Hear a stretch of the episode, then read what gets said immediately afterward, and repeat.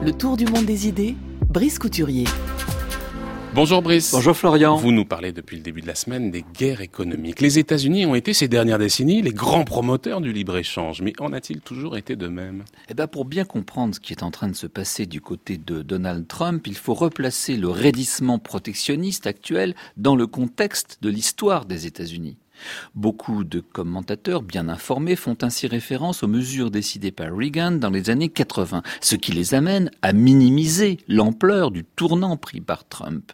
Car Reagan, quoique partisan convaincu des vertus du libre-échange, avait été beaucoup plus loin que ne l'a fait jusqu'à présent Trump dans la taxation et le contingentement de produits importés aux États-Unis. Et pourtant, argumente-t-il, l'évolution vers l'ouverture toujours plus large des échanges n'en a pas été affectée. Les économistes et les spécialistes des échanges internationaux qui crièrent alors au loup eurent tort, écrit ainsi l'économiste Danny Roderick. Cette fois encore, les États-Unis se protègent provisoirement. Ils le font parce que la mondialisation commençait à occasionner trop de dégâts sociaux. Donald Trump s'est fait élire en promettant d'améliorer le sort des laissés pour compte et autres victimes des délocalisations, qu'il protège l'industrie américaine de la sidérurgie par une hausse des tarifs douaniers, qu'il taxe les importations de panneaux solaires afin de protéger les producteurs américains. Ce n'est pas la fin du monde. Les échanges internationaux n'ont jamais été aussi intenses. Ils le resteront parce que tout le monde y a intérêt.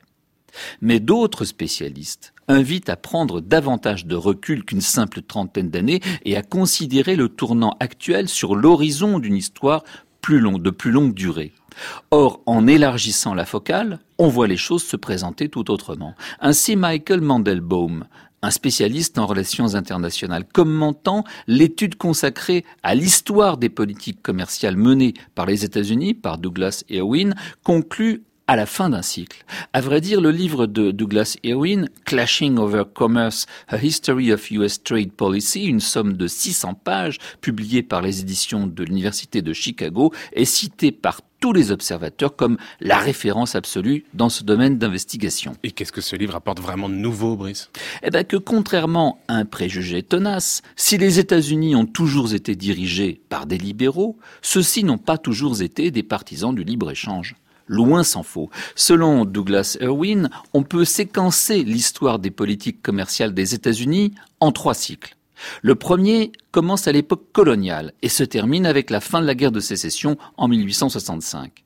Dans les années 1760, le roi d'Angleterre George III, estimant que la protection militaire de ses colonies nord-américaines lui coûtait trop cher, décida de les contraindre à financer cette charge les Stamp Acts, les Townshend Acts, instituèrent d'assez lourdes taxes sur les produits importés par les 13 colonies de l'époque. Le prix du thé, en particulier, subit un renchérissement considérable pour ces consommateurs américains.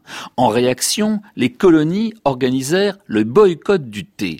L'affaire alla loin puisqu'à Boston, un groupe de colons déguisés en indiens afin de terroriser les marins anglais montèrent à bord de trois vaisseaux transportant le fameux tea et jetèrent sa cargaison à la mer. Ainsi naquit le Boston Tea Party, ancêtre du mouvement indépendantiste dont le Tea Party actuel se voudrait la réplique. Mais la leçon fut retenue et aussitôt proclamée l'indépendance des États-Unis, le gouvernement de Washington imposa ses propres taxes douanières aux produits importés. Et il le fit d'autant plus que celles-ci étaient alors ses seuls revenus. Pourtant, on le sait bien, une sourde lutte se développa au XIXe siècle entre les planteurs du Sud spécialisés dans les productions agricoles et puis un Nord qui s'industrialisait. Mais ces industries naissantes, encore incapables de rivaliser avec celles de l'Angleterre, réclamaient des protections commerciales. Les planteurs du Sud, au contraire, plaidaient pour le libre-échange afin de pouvoir exporter vers l'Europe, et ce fut l'une des causes majeures de la guerre de sécession. La victoire des nordistes se traduisit par une domination presque ininterrompue du parti républicain, celui d'Abraham Lincoln, sur les États-Unis.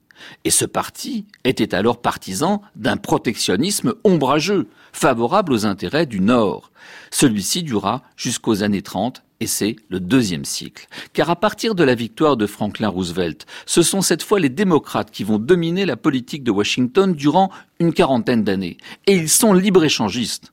Troisième cycle, dès 1934, la loi de réciprocité commerciale favorise la liberté des échanges. Cette loi organisait en outre un transfert du pouvoir de négociation commerciale internationale du Congrès vers le président, car celui-ci est en effet jugé moins susceptible de céder aux pressions des lobbies, soucieux de protéger tels ou tels intérêts particuliers. Après la Deuxième Guerre mondiale, le libre-échange passa à la vitesse supérieure. Dans le cadre de la guerre froide, il fédère, on le sait, un ensemble de nations et les enrichit. Mais dans les années 70 et 80, on l'a oublié, la surévaluation du dollar et la montée du Japon provoquent déjà l'adoption de mesures protectionnistes par les États-Unis. Rétrospectivement, il se pourrait que les années 1980 à 2008 apparaissent aux historiens de l'avenir comme l'apogée du libre-échange mondial. Il a été favorisé par la spectaculaire croissance chinoise et l'entrée dans la mondialisation des pays ex-communistes. Les mesures protectionnistes de Trump marquent peut-être la fin de ce cycle et le début de la fin de la mondialisation elle-même.